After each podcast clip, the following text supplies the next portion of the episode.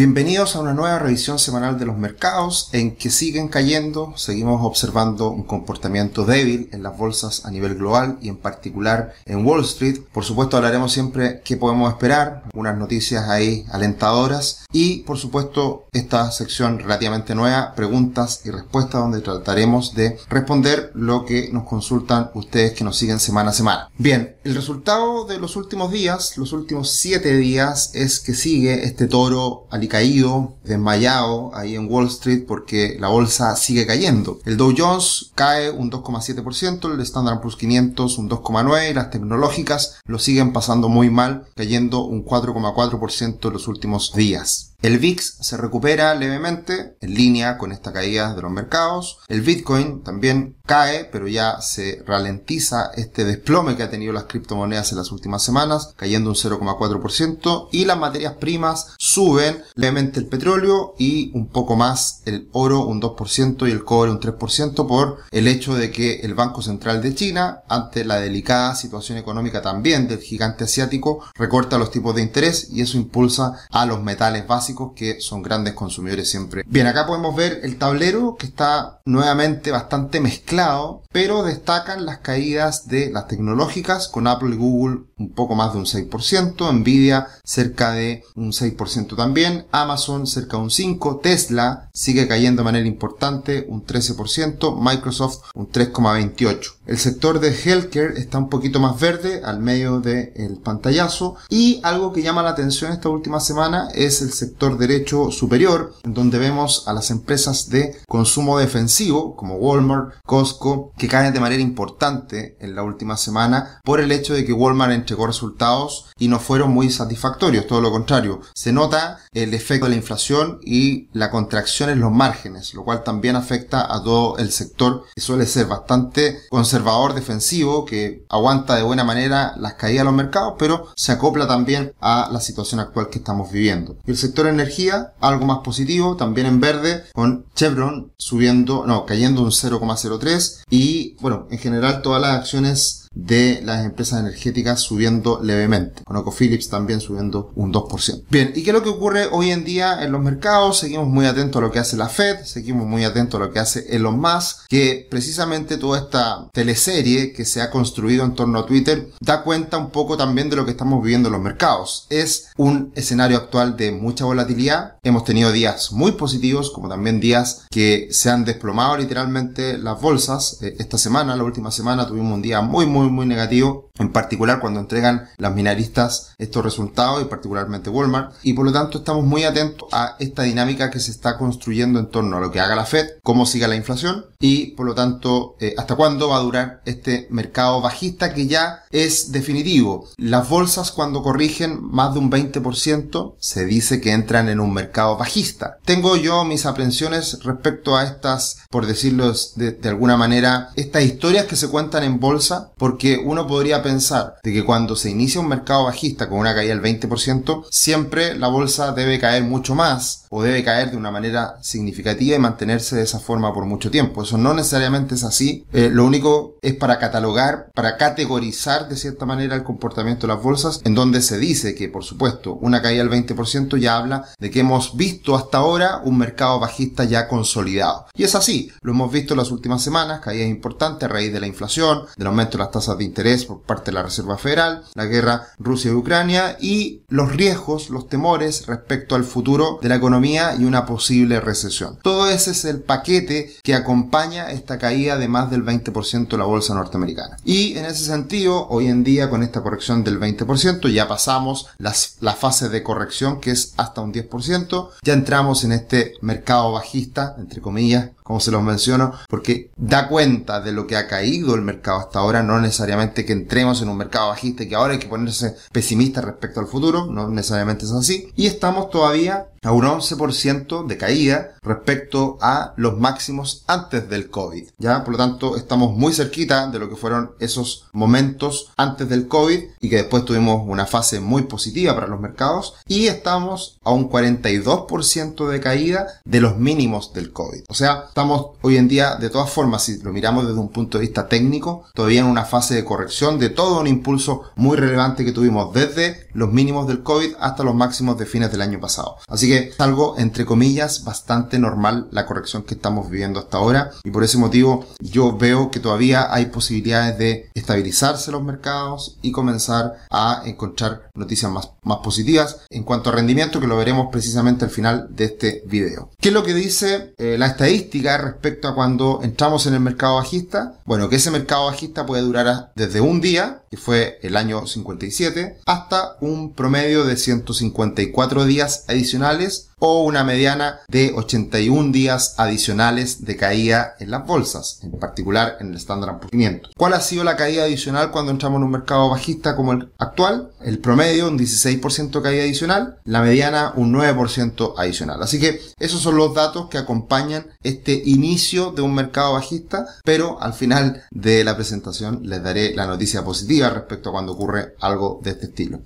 Por supuesto, cuando estamos en una situación de riesgo, en una situación de incertidumbre, los gestores de fondos, los fondos de inversión, se van a la caja, se refugian en la caja para buscar mejores oportunidades. Hicieron la pérdida probablemente en algún momento atrás o tomaron una utilidad, se fueron a caja y están esperando el momento ideal para volver a entrar al mercado. Esto da cuenta del temor del riesgo que está presente hoy día en los mercados y son los niveles máximos no vistos en muchos, en muchas décadas incluso. Ahí están los pics de aumento de caja que precisamente coincide con mercados bajistas o correcciones que hemos visto en el tiempo en el Standard Poor's 500 principalmente, que es donde siempre se toma en consideración como referencia. Y también hoy día están muy pesimistas los gestores de fondos respecto a las utilidades futuras. Ya ha caído a niveles de octubre del 2008, en donde se anticipa a futuro que las utilidades van a verse restringidas, contraídas y por lo tanto eso da cuenta también de esperar menos valorizaciones por parte de la bolsa norteamericana y las bolsas a nivel global. Y esto es precisamente una consecuencia del aumento de la inflación. ¿Por qué? Porque aumenta la inflación, aumentan los precios, por supuesto, pero no necesariamente las empresas pueden traspasar ese aumento de precios a los consumidores y tienen que restringir los márgenes. Eh, también, cuando aumenta la inflación, aumentan los salarios, aumentan los costos en general y por lo tanto no se hace tan fácil de poder traspasar del todo estos aumentos de precios al consumidor final y se estrechan los márgenes. Por ese motivo, este canal alcista que veníamos observando en el, en el sector de consumo básico, ahí tenemos empresas como Walmart, como Coca-Cola, como Costco, etc. Vemos que esta última semana se rompe esta tendencia alcista y por lo tanto se inicia una eventual corrección adicional. Así que esto es una mala noticia, por supuesto, porque va traspasando a todo el conjunto de la economía. Ya, ya no solamente estamos hablando del sector tecnológico en problemas, sino que también que esto se traspase a otros sectores, obviamente que es una mala noticia. Lo único favorable en el último tiempo es que se ha estabilizado las perspectivas de aumento de tasa por parte de la Fed. Vemos en que a enero del 2023 debiéramos estar cercano al 3% en cuanto a la tasa de referencia y en las últimas semanas esta expectativa se ha estabilizado, lo cual por supuesto es positivo para que de esa forma no siga el temor de una contracción a partir de aumento de tasas muy rápidas en el corto plazo. Como siempre los dejamos cordialmente invitados a nuestro canal de YouTube, Finanzas Personal y Educación Financiera, en donde hablamos de todos estos temas en la visión semanal, en webinars, en diferentes videos que estamos entregando constantemente y por supuesto también asesorándolos con nuestra planificación financiera de cara a los clientes. También nos pueden seguir en otras redes sociales como Instagram y Twitter, arroba cetricio, arroba rubix, cl. ¿Qué podemos esperar de cara a los próximos días? Tenemos los PMI en Europa, que siempre son importantes para ir observando cómo de manera anticipada se ve la evolución de la economía. Un nivel sobre 50 siempre es positivo, bajo 50 estamos en problemas Todavía estas cifras están bastante positivas, así que si bien se espera una recesión de cara duro como una probabilidad, todavía no se ve para nada en el corto plazo como una alternativa. También hablará Jerome Powell, que siempre es importante escuchar lo que nos dice, y también tendremos el PIB preliminar del primer trimestre, pero ya corregido. Así que va a andar probablemente muy cercano a la cifra esperada de una contracción del 1,3%. Y también se conocerá la cifra del el índice de precios, el Core PCA, que es una cifra que mira mucho la Reserva Federal y que siempre hay que mirarla también como un complemento a las cifras de inflación. Ahora, también, ¿qué podemos esperar cuando iniciamos un mercado bajista? Obviamente que puede seguir cayendo la bolsa en el corto plazo, pero de cara a los próximos 12 meses, en promedio, en promedio, la bolsa sube un 15%, 14,8%. Y la mediana es de un 23,8%. Por lo tanto, obvio, estamos en una situación difícil hoy en día, hay una corrección, la bolsa está sufriendo, puede caer un poco más, pero de de cara a los próximos 12 meses, muchas veces hay recuperaciones muy violentas, nos damos ni cuenta cuando comienza el optimismo nuevamente. Entonces, por eso es tan difícil hacer market timing, por eso es tan difícil esperar, entrar en algún momento preciso, esperar el mejor momento para comprar. No, la recomendación siempre es promediar, siempre tener una mirada a largo plazo, tener pilares muy sólidos respecto a la visión que tenemos respecto a nuestra estrategia de inversión y en consecuencia invertir. Así que eso es muy importante. Es difícil esperar el mejor momento para hacerlo. Ahora, respecto al, al ratio price ratio, price earnings ratio de Robert Chiller, que nosotros lo miramos constantemente, y esto toma en consideración las utilidades de los últimos 10 años respecto a el precio actual de la acción. Tenemos que ha caído en el último tiempo, por supuesto, pero todavía sigue siendo un nivel elevado. 30 veces las utilidades es un nivel elevado todavía y por lo tanto eh, no hay que cantar victoria de que la corrección ha llegado hasta ahí. Eh, hay que tenerlo en cuenta esto y va a depender mucho de la evolución futura de las utilidades y qué tanto impacto pueda tener esta desaceleración de la economía en las empresas, en los rentos, en las utilidades corporativas que se irán conociendo en los próximos trimestres. Por último, las preguntas y respuestas que siempre nos hacen. Bueno, eh, Mauricio Moreno nos pregunta si es recomendable invertir en, acciones, en ETF. Nosotros no hacemos recomendaciones en este canal para nada, son solamente una mirada, una opinión respecto a lo que está pasando. A nuestros clientes le hacemos algunas sugerencias y es muy difícil saber si es un buen momento ahora en Arca, en Tesla, en Bitcoin en un horizonte de 5 años. En el largo plazo suele funcionar bien eh, la inversión, por supuesto, lo que acabo de decir, pero es muy difícil hacer